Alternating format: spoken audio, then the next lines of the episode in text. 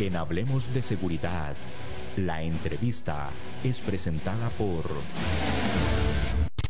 Las soluciones a la mano de un clic. Grupo Alfa. Grupo Alfa. Seguridad y vigilancia física. Seguridad y vigilancia electrónica. Control de acceso. Alarmas contra robo. Asalto e incendio. Custodia personal. Rastreo y localización vehicular. GPS. Grupo Alfa es también servicios secretariales y de apoyo administrativo. 4101-0800. Búscanos en Facebook como Grupo Alfa. Grupo Alfa. Damos inicio a nuestro segmento de la entrevista. Vamos a hablar de fraude electrónico. Nos acompaña don Rodney Jiménez, vocero de la Asociación Bancaria Costarricense. Emilia, te voy a dar el honor de presentar a don Rodney.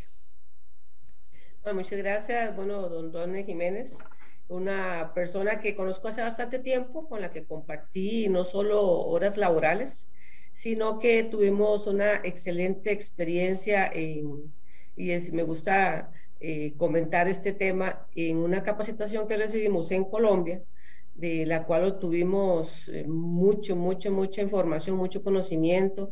Eh, a, mí, a mí en lo particular, Ronnie, no sé si lo recuerdas, tuvimos muchas anécdotas y las más lindas que yo tengo presentes son que nos catalogaron como oficiales del organismo de investigación judicial de un nivel muy alto en algunas incluso competencias que tuvimos allá, resultábamos ser los campeones y nos, hasta nos denominaron los Rambos de Costa Rica. Pero bueno, volviendo al tema del compañero, ex compañero, perdón, Ronnie, eh, encantado de estar acá, en el, que estés acá en el programa, perdón, y eh, esperando que todo lo que nos pueda facilitar sea en bienestar de todos nuestros oyentes. Muy amable, Emilia, muchísimas gracias a todos por el espacio. Una alegría verla, eh, sinceramente. Muchos años de, compartir con usted laboralmente, tanto en, el entrenamiento de Colombia como en el secuestro de Ocatapada y, y, el de País Lanza, de San Carlos. Don Rodney, hablemos un poquito de, bueno, creo que si con solo darnos cuenta, con solo escucharlos a ustedes dos, nos damos cuenta que tendríamos varios programas para poder hablar de muchísimos casos delictivos de nuestro país, grandes experiencias que ustedes han acumulado. Pero, don Rodney, tal vez para las personas, algunas personas que no te conocen, hablemos un poquito de tu experiencia para ir contextualizando el tema. Eh, bueno, eh, básicamente yo, perdón, Ingresé a la Policía Judicial en, 1988, entré como conserje a la Policía Judicial, eh, no se me olvida, eh, era, era, conserje de voz en ese momento, eh, andaba con corbatica y le, limpiaba la oficina a mi jefe en ese momento y, llevaba papelería, papelería confidencial. se acabó el nombramiento de, de conserje 2 y pasé a conserje 1, que tenía que limpiar baños, pasillos y todo eso. Entonces ya me incorporé a la sección de estupefacientes eh, como consejo y, compartía con otra sección más. Pero a mí siempre me ha gustado hacer las cosas bien. Entonces, eh, yo era muy eficiente en todo lo que me pedían. Habían compañeros que me hacían pruebas de me tiraban a chinga cigarro y, la ponían por ahí para ver si yo la recogía cuando era consejo. Entonces apareció la oportunidad de pues, hacerme, hacerme investigador, me dijeron que me preparara, entonces eh, saqué licencia, eh, me preparé para unos exámenes y pasé a ser formar parte de la Policía Judicial en 1989 como oficial, de, oficial policial. Del 89 al 94 estuve en estupefacientes, del 94 al 97 estuve en asaltos, del 97 al 2001 fui fundador del, grupo táctico en ese momento SPI, Servicio Policial de, de Transmisión Inmediata, y posterior a eso estuve eh, del 2001 al 2007, estuve en, robos, robo de vehículos, asaltos y demás, estuve como responsable del, equipo operacional, pasé a formar parte eh, de, de, un ente privado en, el 2007, en el cual ya llevo 14 años como jefe de seguridad en un banco privado en Costa Rica. Esa es la dinámica de mi, trayectoria laboral eh, en este tiempo. Don Roney, escuchar esto, que empezaste de lo más sencillo, digámoslo así, de los puestos más sencillos, ¿verdad? Yo creo que da una valía todavía mayor a lo que ha sido toda tu carrera profesional y en este caso que vamos a hablar sobre esas especializaciones en temas de fraudes electrónicos. Pues, pues en, realidad sí, eh, eh, a mí me ha costado un poco el estudio porque soy de un pueblo muy lejano de, de San en su momento y afortunadamente cuando yo salgo a la policía judicial que es una, es, eh, fue, una fue, fue, toda una escuela para mí. Eh, se acerca un amigo, muy amigo mío, que, aprecio mucho, que, que se llama eh, Hipólito Arrieta, y me dice, Ronden, la policía es una cosa y la seguridad a donde está usted está otra. Le, le, ofrezco para que su, para su conocimiento en la plataforma de, más grande de seguridad a nivel global. Eh, empecé con ellos, me empecé a preparar. Eh, en ese momento la materia, la materia, porque uno sabe muchas cosas tácticas, pero de seguridad es una, un campo completamente diferente. Entonces, aún así, eh, hay una anécdota muy vacilona que, voy a rápidamente a contarles. Eh, nos enfrentamos varios ticos a un examen en inglés, no hablábamos inglés, lo hicimos, yo lo hice tres veces, fuimos a Panamá y los, eh, las tres veces lo perdí. Entonces, a uno por tres veces que pierde el examen lo multan. Lo multan con no poder hacer el examen tres veces, tres años. En ese, en ese lapso de tres años, toda la materia, ese montón de materia que eran siete libros eh, de referencia, películas y demás, para poder prepararse, lo traducen a español. Entonces, como decía don, César, le pagamos al mejor instructor de, de, México para que nos preparara y los 12 ticos que hicimos el examen en español lo perdimos. Entonces, de ahí prácticamente de desmoralizados todo el mundo hasta que eh, en, el examen se hace en noviembre, se, se recibe el, resultado en diciembre y de ahí no quedó más que empezar el otro año viendo a ver qué hacíamos. Y afortunadamente nos juntamos entre, entre un grupo de majaderos necios por la capacitación, por el conocimiento, y implementamos un rol de, disciplina increíble, eh, que don César puede dar fe del mismo. Eh, eh, nos reuníamos virtualmente martes y jueves desde 8 a 10 de la noche para capacitarnos. Lunes, miércoles y, y viernes cada uno leía lo que tenía que leer los sábados nos reuníamos de 8 de la mañana a 4 de la tarde para estudiar y el domingo recupere todo lo que no, que lo que pudo hacer. Viene el examen, eso fue por prácticamente un año. Yo era el responsable de preparar los exámenes, hacer preguntas y demás. Nos preparamos un año para hacer el examen y afortunadamente pasamos, nueve personas pasamos el examen de esa certificación, que es la certificación más valiosa a nivel global en seguridad. Claro, me imagino que un esfuerzo, lógicamente, que valió la pena. Todas esas anécdotas, don Rodney, la verdad es que le dan a uno esa valía y le dan ese componente de sacrificio de esfuerzo que después uno lo valora muchísimo. De eso no me cabe duda. Eh, Emilia, eh, vos como compañera de don Rodney durante mucho tiempo, yo creo que han logrado ver la evolución de la delincuencia y tal vez es importante, ¿verdad?, ya empezar a hablar sobre la, evolución de esos fraudes electrónicos. Para ahora es muy sencillo hablar de tecnología y andar con teléfonos celulares, saber lo de las aplicaciones, lo de los call centers estos que operan desde la reforma. Muchos de esos temas ya los conocemos por arribita, tal vez vamos a profundizar en eso. Pero ¿cómo podemos, Emilia, también, cómo podemos empezar a hablar ¿Cuándo empezaron esos fraudes electrónicos? ¿Le podríamos poner un espacio de tiempo determinado? Bueno, me voy a volver un poquito de los comentarios que hizo Ronnie y me llamó mucho la atención, que no lo sabía, Ronnie, pero yo ingresé al OIJ igual que vos, de Conserje 2, ese era el término, yo lo recuerdo muy bien, eh, y, y qué tan importante es tener esas ansias y esas ganas de superación yo tuve algunos contratiempos porque en, en, mi caso, a diferencia tuya, como mujer se me complicó un poco más en aquellos tiempos. Ahora hay muchas ventajas y esto lo estuvimos hablando en otro programa. Eh, ya ha cambiado mucho la, la perspectiva de, de, de, la mujer como tal en puestos de seguridad o de la policía o entes gubernamentales que tengan que ver con investigación o, o con, con, la, con, la, policía como tal. Eh, igual, de igual manera y gracias a Dios como eh, lo bien lo comentas, eh, el esfuerzo, las ganas de superarse, de ser mejor, ayudan a, llegar a un punto que es como la meta que nos forjamos cada uno.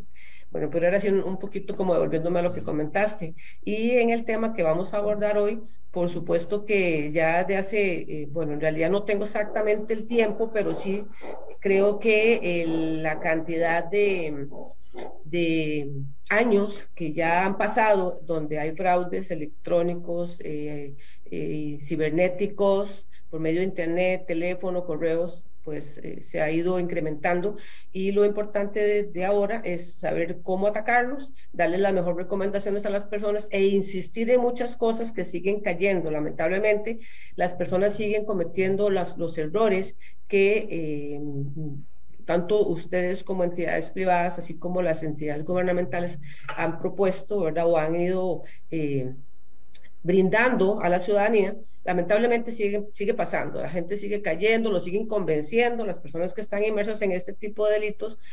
Eh, si así trabajar en una entidad serían espectaculares. Son unos estafadores que pareciera que, que han recibido lecciones no sé dónde, pero son muy buenos y eso es lo que tenemos que atacar y aquí nos corresponde a, todos nosotros pues ayudar a las personas que, que no, no, logran entender o no logran comprender que no deben de dar información eh, muy, muy delicada, muy, eh, muy personal, para que no les suceda este tipo de, de estafas.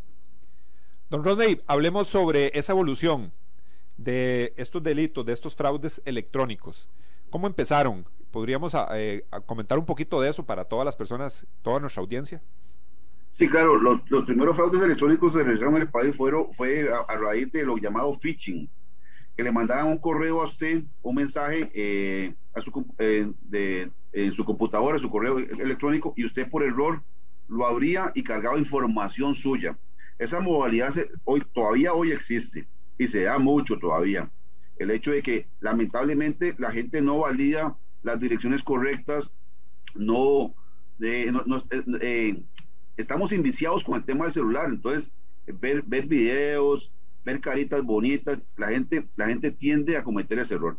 Entonces, eh, hace, hace, hace 10 años se dio, es, más de 10 años se dio esos eventos inicialmente, pero el fraude electrónico evolucionó conforme veía la tecnología. Hoy en día tenemos un promedio de unos 5 o 6 millones de habitantes en Costa Rica y le puedo asegurar que posiblemente tengamos unos 12 millones de celulares en Costa Rica. Entonces, todo el mundo está enviciado con el tema.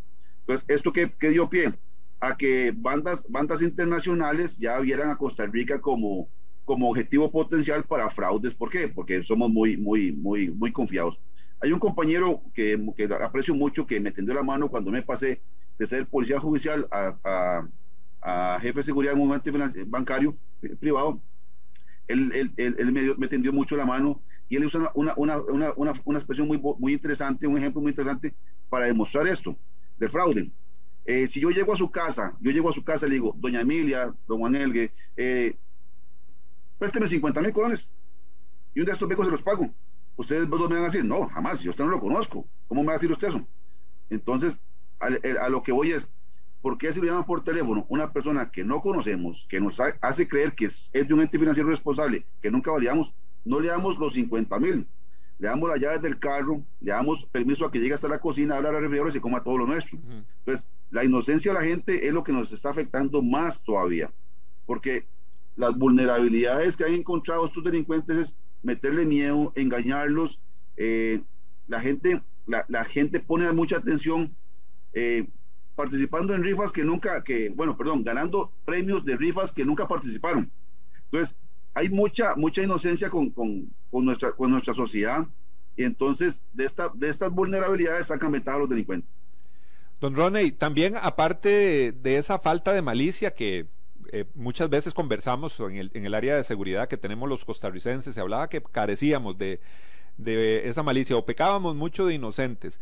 Yo creo que con el tema eh, electrónico, con esta, eh, también hay personas que son un poco le tienen miedo a lo que es la, la tecnología o, o, a indagar un poquito más y lógicamente ese miedo también provoca que caiga uno, siempre usamos los, los, los instrumentos electrónicos, pero ese miedo a involucrarnos un poquito más también nos hace más vulnerables a nosotros y ya eso es algo como que es un miedito que, que la gente se tiene que quitar. Sí, es, ese famoso miedo que dice usted, eh, tiene mucha razón usted pero la, la, desafortunadamente tenemos que bancarizarnos, porque la, la, tecnología y la sociedad nos lleva a ser bancarizados. Entonces, lo, lo más conveniente es que si usted tiene, si una, una persona, persona le tiene temor a, estos medios electrónicos, de transferencias electrónicas, se asesore con un pariente, se apoye con un pariente. ¿Para qué? Para que vean la efectividad del, del, procedimiento que es una transferencia electrónica. Sin embargo, esta, esta rapidez, esta fluidez con que se hace una transferencia de un punto A a un punto B, es lo que han sacado provecho los delincuentes. Porque una vez que un delincuente obtiene la información sensible de, una, de, una, de, una, víctima, ese dinero se fue de las manos de esa persona de una forma muy rápida. Entonces, esas vulnerabilidades, que esas ventajas se convierten en vulnerabilidades dependiendo en manos de quién estén la, la, la información sensible. Cuando hablamos este, de este tipo de, transacciones electrónicas que podemos hacer por los teléfonos celulares, las campañas son muy grandes donde nos dicen algunos elementos o principios fundamentales de seguridad que tenemos que tener al ingresar a una página del banco o cuando nos manda información. ¿Qué podríamos comentar sobre eso? El gran problema es que el tico no quiere pensar, no quiere memorizar y no quiere escribir. Entonces, lo que hace, lo que hace, lo que hacemos los ticos es eh, ponemos en el buscador de Google, ejemplo, eh, banco tal. Entonces, lo que salga de ese banco, ahí entramos. No, no nos digamos si sale con la HPTTS de seguridad, no, no, no, no nos digamos en eso. O, o, que si el banco, el banco nuestro, desde nuestra elección, es, es, está bien escrito, no, no, nos preocupamos por eso. Nada más entramos. Entonces, en ese proceso, la página es, es, es muy parecida a la del banco original y entonces, de un pronto a otro aparece, llene sus datos para mejor información y la gente cae en eso y a, partir de ahí es donde, donde eh, eh, se inicia el, proceso de, de, phishing. Eh, pero es precisamente por eso, porque no les gusta escribir la dirección correcta de la página que corresponde al banco que ellos eligieron para, para, hacer sus operaciones. También el tema del COVID, me imagino, don Rodney, usted lo sabe mejor que cualquiera, nos hace suponer que esos delitos, esos fraudes electrónicos incrementaron porque la gente de, tuvo que acceder más a, los mecanismos electrónicos. No, de, hecho, de hecho tenía, eh, bueno, que lo puede decir con toda propiedad hoy Emilia, que está más, más, más, más empapada de los temas judiciales. Eh, hemos notado una, una disminución tremenda en los delitos violentos, entiéndase, robos agravados, asaltos y demás y un aumento tremendo en los, en los delitos no, eh, no violentos como los fraudes. ¿Por qué? Porque volvemos a lo mismo. Eh, el exceso de confianza nos nos está, afectando a todos y lamentablemente la, mucha gente pierde su dinero a tal punto que, les cuento que eh, ya les da vergüenza. he pedido, recientemente pedí estadísticas judiciales y ahí no es un tema de profesión, no es un tema de plata, no es un tema de escolaridad, es un tema de oportunismo. Si usted le puso atención al delincuente, usted perdió su dinero.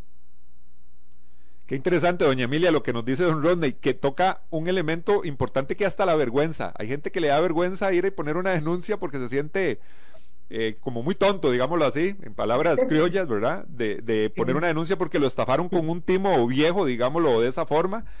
Eh, entonces, interesante. También para un delincuente me imagino que es mejor aprender la modalidad de estos fraudes electrónicos que también andarse exponiendo en la calle. Me parece, no sé, doña Emilia. Claro, correcto. Eh, definitivamente el tema de pandemia, como bien lo dice Ronne, eh, implicó que este tipo de delitos se incrementaran bastante y aunque parezca no real, muchas personas lamentablemente no formulan la denuncia precisamente por lo que comentaba, se sienten hablemos, digamos la misma palabra, se sienten tontos, se sienten, eh, no sé, les da como esa vergüenza de decir, ¿cómo caí yo en esto? Si he escuchado por televisión, por los periódicos, por todas las redes, he leído de que eh, se está dando bastante, ¿verdad? Y como bien lo comenta Rodney, eh, lo aprovechan los delincuentes y son demasiadamente buenos para poder convencer y para poder estafar. ¿Y qué es lo que sucede? Bueno, ellos, me imagino, no creo que hagan mucho estudio de a quienes llaman, pero sí aprovechan, perdón, aprovechan el, la respuesta que le da la persona y dicen, bueno, este es un cliente nuestro fijo.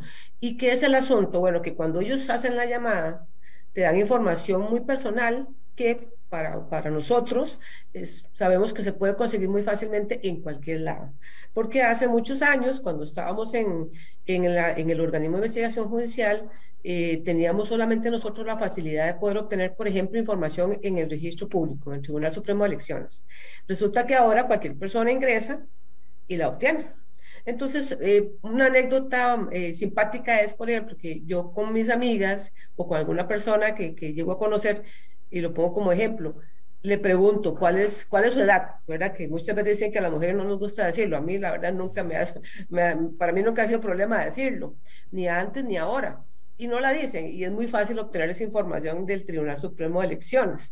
Entonces, cuando la persona recibe esta llamada y le dice, mire, usted se llama tal, eh, tiene el número de cédula tal, vive en tal lugar, que también lo pueden obtener en las redes sociales y otros eh, lugares, se sienten confiadas de que efectivamente es un funcionario de una entidad bancaria.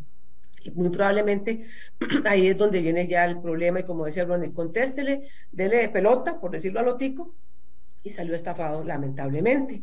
Pero eh, de ahí es, repito, donde nosotros tenemos que insistir, las entidades financieras, eh, las instituciones gubernamentales de investigación con todos los ciudadanos para que definitivamente al momento de recibir una llamada de estas, simplemente, yo lo que, yo lo que le digo a mis familiares y amigos es, no siga con la, con la conversación. Yo lo simple, a mí me han llamado, me han llamado cualquier cantidad de veces y un día de estos me ocurrió y también lo cuento como anécdota, que me, dan el nombre, me dan la cédula y me dan el correo electrónico del Poder Judicial. Me dice, le, vamos a mandar a su correo poder-judicial.go.cr la información y yo le doy pelota, yo los dejo hablar un ratito como para que gasten teléfono. Y yo así, perfecto, voy a recibirla. No tiene otro correo, le hago, no, solo uso ese. Imagínense ustedes la clase de personas que bueno, ellos lo hacen para convencimiento. No me importa que sea el Poder Judicial y han, han estafado funcionarios del Poder Judicial y han estafado funcionarios del organismo de investigación judicial.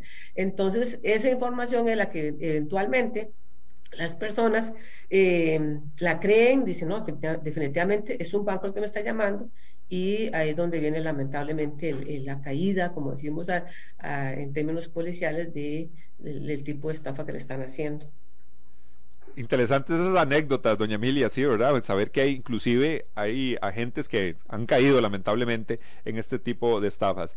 Hace poco eh, tuvimos la oportunidad de ver un, hace algunos meses, sobre cómo operaba un call center desde el centro penitenciario, si no me equivoco, la reforma. Yo creo que impactó a la sociedad ver la agilidad, ver el grado de manipulación y engaño, la facilidad de palabra y, y yo casi que diría de atención al cliente, ¿verdad? Que tienen estos, estos sujetos. Don Rodney, eso es un problema grandísimo que ustedes le han dado seguimiento. Sí, desde luego. Eh, lamentablemente, eh, bueno, los delincuentes van a operar según la modalidad o el, eh, guion que impongan en ese momento. Recordemos que eh, implementaron la modalidad del COVID, el FCL, eh, el falso funcionario, el Ministerio de Hacienda y demás. Ok. como usted puede ver, ya involucran varias, varias dinámicas diferentes. Pero ¿qué es lo más preocupante? Ok. doña Emilia hablaba de las víctimas. En, un, en un inicio, las víctimas eran cualquier persona, eh, según, según la documentación que nos aporta la Policía Judicial, podían ser amas de casa, analistas financieros, abogados, odontólogos, eh, eh, representantes legislativos y demás. Pero ¿qué, qué, va, qué ha, ido, pasando con el paso del tiempo? Que ya, un ejemplo hipotético, voy a usar el nombre de Doña Emilia, que, que, que está acá con nosotros. Doña Emilia es persona física y persona jurídica ligada a una persona física. O sea, doña Emilia es un ciudadano normal con sus cuentas normales, pero está ligada a una empresa que ella tiene. Entonces, doña Emilia, eh, vamos a, tenerla como objetivo doña Emilia. Eh, la gente no es consciente de esto, pero cuando usted busca un, usted lo puede, perdón, usted lo puede hacer en Google. Haga un ejemplo en Google, busque cualquier cosa que usted quiera, cualquier eh, dinámica que usted quiera, hoteles de montaña, eh, ventas de carros y demás, y usted verá como en Facebook aparece esa información que usted andaba buscando. Entonces la gente no es consciente de eso. Entonces, ocupamos buscar el perfil a Emilia. Perdón. A Doña Emilia ocupamos buscar el perfil. Entonces, ¿qué hacemos? Seguimos a Emilia por redes sociales. Indagamos cómo está Emilia. ¿Qué tiene Emilia? ¿Qué, qué empresas tiene Emilia? Pues ya sabemos. Entonces, vamos a hacer un favor de dirigido a Emilia. Pero, ¿qué pasa con esto? Les voy a contar, eh, sí, para que tengan una dinámica clara. Eh, los delincuentes conocen las plataformas una por una de cada ente financiero. Y les puedo asegurar que estas personas conocen mejor que los mismos colaboradores de ciertos, entes financieros. Las dinámicas. ¿Por qué? Porque lo que vamos a hacer es engañar a un cliente de una forma, a una víctima potencial, pero para sacar, si ella tiene mucha plata en su cuenta eh, personal, persona física, le sacamos lo que podamos. Pero si doña Emilia está ligada a su empresa y su, empresa, ella puede dar información sensible y quitarle todo lo que podamos, se lo vamos a hacer. Esa es la dinámica de los delincuentes actualmente. Hay mucho fraude que ha sido dirigido. Entonces, este tema es muy complicado porque la gente no es consciente de su entorno. Eh, tengo plata, pero puedo ser víctima, pero me confío. Entonces, el, el, delincuente, tal y como dijo doña Emilia, antes era muy difícil encontrar un dato. Antes había que ir a pedir permiso y eh, todo al Tribunal Supremo de Elecciones. Hoy en día, las redes sociales, usted se mete a servicios públicos de eh, cuentas, eh, consultas civiles del, del, Tribunal Supremo de Elecciones y obtiene información de cualquier persona. Eso más, el, conociendo el perfil suyo, de su empresa, conociendo sus redes sociales, usted es víctima de un fraude. Pero ¿qué pasa con esto? Ok, tenemos a doña Emilia, víctima de un fraude, pero suave, le vamos a sacar plata, sí. Los delincuentes saben cómo sacar el dinero de doña Emilia. Ellos tienen los contactos ya en los diferentes eh, eh, cuentas, lo que llaman cuentas destino, tenemos cuentas destino que han abierto cuentas en diferentes centros financieros y en un ejemplo hipotético, a doña Emilia le sacaron 50 millones de colones. pero ustedes me dicen, suave, le sacaron 50 millones y ¿cómo hicieron para perderlos? Facilísimo. Del banco donde doña Emilia tenía su dinero, trasladan es, ese dinero en, tractos a diferentes entes financieros, privados y públicos. Ahí inmediatamente en ese ente financiero lo, eh, lo subdividen en los ya en las cuentas ya reclutadas por ellos y los 50 millones de colones de Doña Emilia se fueron en cuestión de dos horas. Ok, vamos a hablar de 50 millones. De esos 50 millones, ¿cuánto llega a la cabeza del fraude? Recordemos que hay que pagar, los delincuentes pagan eh, una, un, un, un, ¿cómo se llama? Eh, se me olvida el término que usamos en la, eh, que usted me dijo Le pagan una regalía al que, al que prestó la cuenta, al chofer y al recolector. Todo ese dinero va a una, a una, a una, a una eh, especie de, de, caja recaudadora propia de la organización delictiva. Entonces, usted dirá, suave, estamos hablando de 50 millones, pero eso es todos los días. ¿De cuántos fraudes estamos hablando? ¿Cuánto la afectación nacional? Entonces, cuando hablamos de afectación nacional, es un tema preocupante, porque por un lado dicen que son unas estadísticas y por otro lado dicen que son otras, y cada ente financiero lleva sus, sus controles y nos damos cuenta que es preocupante. Entonces, ahora bien, hablábamos hablábamos de, de, información, que tienen mucha información de, ciertas, de ciertos entes, gubernamentales y privados. ¿Qué pasa aquí? Que los delincuentes, por el poder económico que han adquirido, porque recientemente, no sé si ustedes vieron los, las dos detenciones que han hecho, los dos operativos más recientes, el de, el de Tencio, creo que era el, el anterior a este que en la reforma, era, era tremendamente el, el, el, poder económico que esta persona tenía estando detenida. Entonces, con ese poder económico que tienen, es muy fácil para ellos reclutar gente que trabaja en call center oficiales de empresas o entes financieros eh, privados o públicos que, que, suministren información sensible.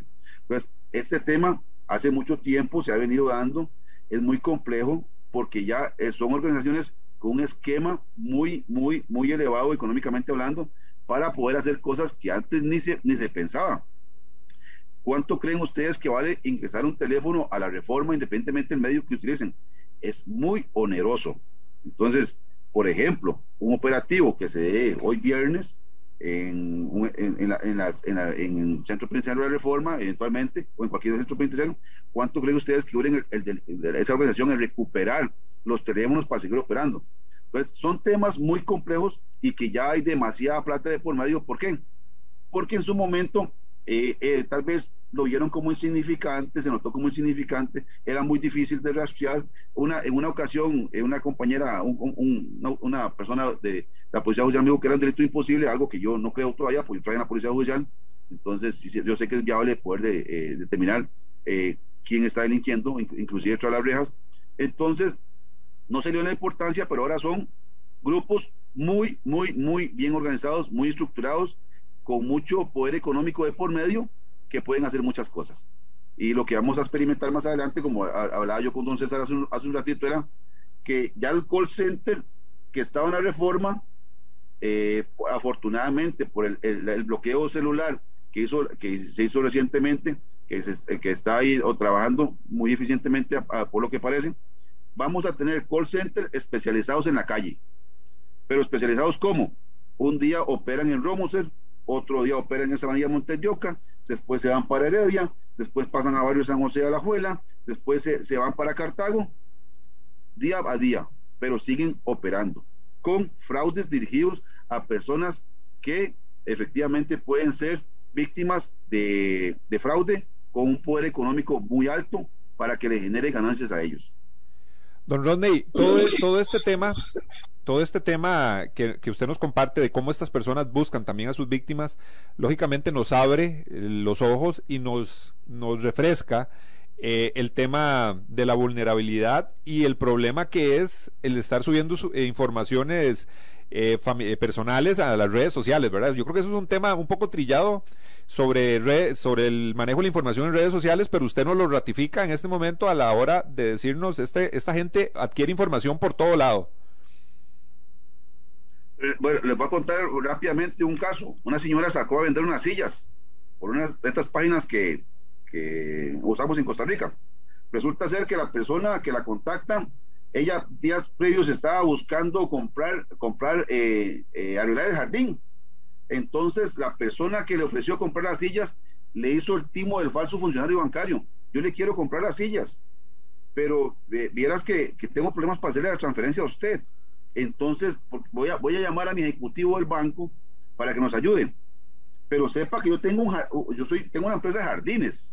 Entonces, tal vez, si yo puedo, eh, podemos hacer el negocio, yo puedo ver su jardín, ¿verdad? Y le ayudo con su jardín. ¿Por qué? Porque él ya previamente estudió que esta persona que vendía las sillas, que puede tener un apellido rimbombante, que, que, pueda tener poder adquisitivo, entonces ella, ¿cuál fue el, el, modo para que usaron los delincuentes para que ella entrara en confianza? Ella estuvo buscando cómo arreglar el jardín y le dieron, le dieron, le dieron pie a que ella hablara del jardín cuando estaban vendiendo las sillas. ¿Qué pasó con esto? La señora perdió 20 mil dólares. En lugar de vender las sillas, perdió 20 mil dólares de la cuenta. En esto. ¿Por qué? Porque le hicieron creer que le iban a hacer una transferencia. Entonces, la gente, la sociedad eh, a nivel social, aquí en Costa Rica, no, no, no, están muy empapados, pero la firma digital, para que usted tenga su firma digital, a usted no se la mandan por correo, usted no la puede pedir por teléfono, no la puede pedir por email, no se la mandan con un mensajero, usted tiene que ir personalmente a un ente financiero responsable que haga ese trámite. Pero entonces los delincuentes, con, con, el, con el fin de hacerla creer que eh, que está haciendo el trámite bien, metamos a la, a la plataforma de firma digital y usted escoge el banco que usted quiera. Entonces, bajo ese esquema, lo que está haciendo la persona es dirigiendo al delincuente a que tenga acceso a un escritorio remoto de su computadora. Entonces, yo, no, yo no voy a pedir claves para usted, para nada, pero usted, está, usted misma las pone y el delincuente está viendo las claves. Entonces, en ese momento, cuando usted está eh, ingresando sus claves y demás, ya el delincuente las está viendo y las está copiando y no es nada. Tienen la habilidad para que en la plataforma que usted escoja le puedan cambiar su teléfono, le puedan cambiar su correo, le puedan hacer avances de efectivo sus tarjetas de crédito, le puedan aumentar el crédito sus tarjetas de crédito si es, del caso. Por dicha, hay entes financieros muy responsables que no lo hacen inmediatamente, se tiene, lleva su tiempo. Le inscriben cuentas favoritas para pasar dinero todo eso en el lapso en que están hablando con usted, porque usted dio, los, les dio la información al delincuente. Entonces, ya no es, ya no es una llamadita nada más de un depósito, no. Ahora le sacan todo a usted, porque ya los conoce, los delincuentes conocen las plataformas financieras a nivel local de bancos privados, públicos, cooperativas, grupos y de todos. Estos delincuentes practican todos los días. Qué interesante, don Rodney. La verdad es que nos asombra también eh, eh, todo lo que usted nos explica por el tipo de creatividad que tienen estos sujetos y lo que es, en muchos casos, que caemos en demasiadas confianzas con muchas personas que no conocemos y, y obtienen, obtienen acceso a, a, todas nuestras cuentas y toda esta infinidad de delitos que ellos, modalidades que ellos emplean. Hoy estamos hablando con el vocero de la Asociación Bancaria Costarricense, él es don Rodney Jiménez. Estamos hablando de fraudes electrónicos. Llegó el momento de ir a nuestra pausa comercial, pero no se despegue. Siga en sintonía porque este tema está buenísimo. Las soluciones a la mano de un clic. Grupo Alfa. Grupo Alfa. Seguridad y vigilancia física. Seguridad y vigilancia electrónica. Control de acceso. Alarmas contra robo. Asalto e incendio. Custodia personal. Rastreo y localización vehicular. GPS. Grupo Alfa es también servicios secretariales y de apoyo administrativo. 4101-0800. Búscanos en Facebook como Grupo Alfa. Grupo Alfa. Continuamos en su programa Hablemos de Seguridad con ACES. Hoy estamos hablando sobre el tema de los fraudes electrónicos. Muchas personas han sido víctimas de este tipo de estafas. Emilia, con lo que nos habías contado, don, Ronnie, nos, sorprende, ¿verdad? ver la creatividad que tienen estos sujetos, cómo evoluciona de una manera sorprendente estos delitos electrónicos. Y yo creo que siempre es interesante hacer la comparación con los delitos que se ejecutan en otros países, porque yo creo que, que todo está relacionado, ¿verdad? Eh, eso es un tema que ustedes a nivel internacional, en las capacitaciones, en los cursos, nos damos cuenta que esas modalidades también se aprenden de otros lugares.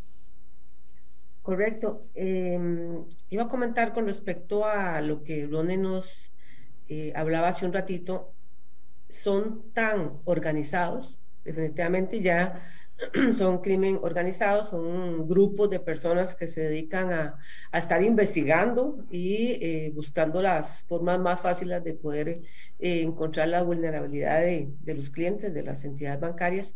Y recuerdo en una oportunidad que, eh, bueno, les soy sincera, yo he recibido cualquier cantidad de llamadas para tratar de, de estafarme. Y en una oportunidad, estaba recordando ahorita, el tipo que me llama que hablan demasiado bien, de verdad deberían trabajar en una entidad bancaria.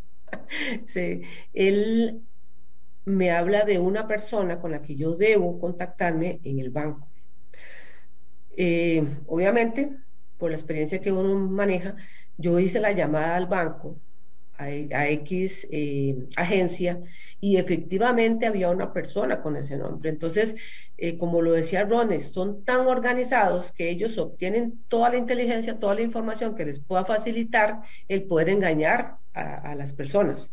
Había una, una muchacha, por cierto, recuerdo que era una muchacha con determinado nombre que efectivamente trabajaba ahí. Entonces, de ahí es donde mucha gente tal vez de primer momento hacen una llamada por otro lado o cuelgan y le dicen, este, no, llámeme dentro de un ratito para verificar ese solo dato y volvemos a caer en la estafa, porque sí, efectivamente la persona trabaja ahí, el nombre que nos dan o nos facilitan eh, es un funcionario de, la entidad bancaria. Con respecto a las, al tema como tal a nivel internacional, eh, ellos, eh, perdón, las personas involucradas en ese tipo de delitos, efectivamente conforme van aprendiendo de la tecnología, conforme van aprendiendo de la vulnerabilidad, se van organizando de la mejor manera. O sea, no solo en Costa Rica, pasa a nivel mundial. Y recuerdo también en algún momento cuando lograban obtener información de tarjetas de crédito, y pongo mi ejemplo también porque yo creo que no sé si, si todos o la mayoría de nosotros nos ha pasado, nos ha tratado de, pasar con el tema de los estafadores. Recuerdo en una oportunidad hace bastantes años que... Eh, con una tarjeta de crédito de una entidad bancaria gubernamental, me estuvieron llegando compras en Egipto. Y yo desearía estar ahí, pero no era yo.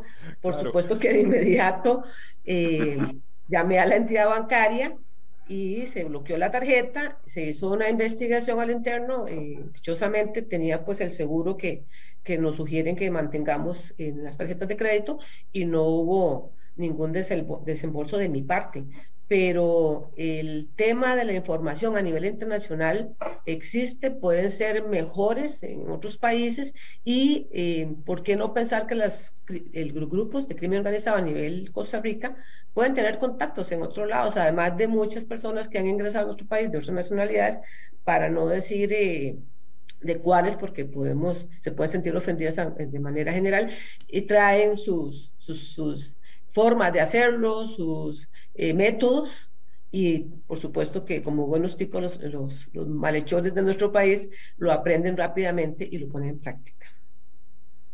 Don Ronnie, eso, eso es interesantísimo, ¿verdad? Ver las modalidades de los delitos, cómo eh, traspasan fronteras. Sí, de, de, hecho, así en confianza, eh, yo, yo soy, soy representante de, de, Costa Rica ante el Comité Latinoamericano de Seguridad de la Federación Latinoamericana de Bancos. Entonces yo, yo, soy, yo soy muy claro en esto de que, eh, bueno, se abarca desde México hasta Argentina. Entonces, cuando una modalidad delictiva viaja desde México para el sur, queda algo en Costa Rica. Y cuando viene del sur para, para el norte, también queda algo en Costa Rica. Entonces, esas dinámicas son muy preocupantes. Y, por ejemplo, le, voy a contar rápidamente, eh, yo tengo mucho contacto con gente en Sudamérica y hoy, hoy en la mañana en el chat, el compañero de Brasil, que es el jefe de seguridad de uno de los bancos más grandes de Brasil, con una operación gigantesca, nos reportaba que nuevamente se están dando explosiones de cajeros. Aquí un tiempo hubo explosiones de cajeros, pero fue intentos. Allá no, allá los, los explotan, destruyen toda la estructura y se llevan el dinero. Entonces brinca otro compañero de Paraguay y dice, está pasando lo mismo. Y ah, eh, preguntan, ¿quién tiene tinta en los cajeros automáticos y en, las en los cassettes de dinero? El compañero de Brasil dice, yo tengo en todos, y aún así se los llevan. Entonces, esas dinámicas, cuando, cuando esas dinámicas que son internacionales, que van migrando, tal y como dice doña Emilia, esos sí son temas muy preocupantes porque puede incrementarse el tema de, robo, de robos agravados y la violencia un poco más en Costa Rica. Para que tengan como referencia, la operación Costa Rica es pequeña. Este señor de este banco en, en Brasil, en su momento cuando yo lo conocí hace unos años, la operación, yo todo contento, yo feliz porque Costa Rica tenía 2.862 carros en ese momento, y este señor solo en Brasil, con una población de 212 o 220 millones de habitantes, tiene una operación de 80 mil carros automáticos, 40 mil puntos de recolección y 4 mil sucursales a nivel nacional en su país. Entonces, ¿qué es lo que hacemos? ¿Qué es lo que hago yo o qué es lo que hacemos la mayoría? Aprender de ellos y compartir. A mí me pasa algo o, yo conozco una dinámica que no, que, que no he visto nunca, la consulto y la comparto. ¿Por qué? Porque yo, como, como jefe de seguridad, yo no gano absolutamente nada en quedarme callado. Eh, si, si, si, yo me quedo callado y, y, me alegro de, la, de, la, afectación de otro compañero, lamentablemente no sería un profesional. Entonces, hoy en día tenemos que compartir todos los modos operandis que vengan, que pasen, que conozcamos o que se vayan a implementar y en lo personal, así, Rodney Jiménez Zúñiga, los comparto. Y se los comparto porque es para mí, es un deber eh, ciudadano, más que compañero y profesional de seguridad, es un deber ciudadano compartir con los compañeros que pueden verse afectados y que pueden afectar a un montón de gente más.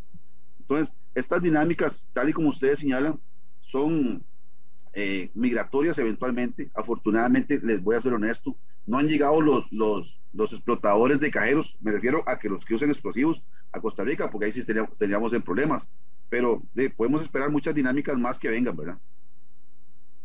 Eh, interesante escuchar esto, definitivamente, porque sabemos que de eso sirve de preparación, no solo para los entes eh, privados, sino también para las autoridades policiales de nuestro país. Toda esta información que personas como don Ronnie Jiménez eh, adquiere de a nivel internacional de las modalidades de los delitos, ¿verdad? Cómo, cómo traspasan esas fronteras y se puede prever y empezar a hacer planes de prevención en función de esta información que se logra eh, recopilar. Llegó el momento de ir a nuestras redes sociales. Recuerden que nosotros tenemos, en nuestro programa Hablemos de Seguridad con ACES, tenemos un número de WhatsApp que es el 72750571. Ahí usted puede enviar consultas, puede enviar comentarios, que nosotros siempre estamos al tanto de toda esta información. También tenemos nuestro Facebook de Hablemos de Seguridad con ACES y el Facebook también de nuestra emisora. Ahí usted también puede ver la transmisión en vivo y enviar mensajes. Así que estamos por todas las redes sociales, Instagram y Spotify también. Muchísimas gracias a doña Emilia, a, don Rodney Jiménez y a todos ustedes. Recuerde su cita mañana aquí en su programa Hablemos de Seguridad con ACES. Nos vamos. Asociación Costarricense de Empresas de Seguridad y Afines presentó Hablemos de Seguridad. Hablemos de Seguridad. Hablemos de Seguridad. Con ACES.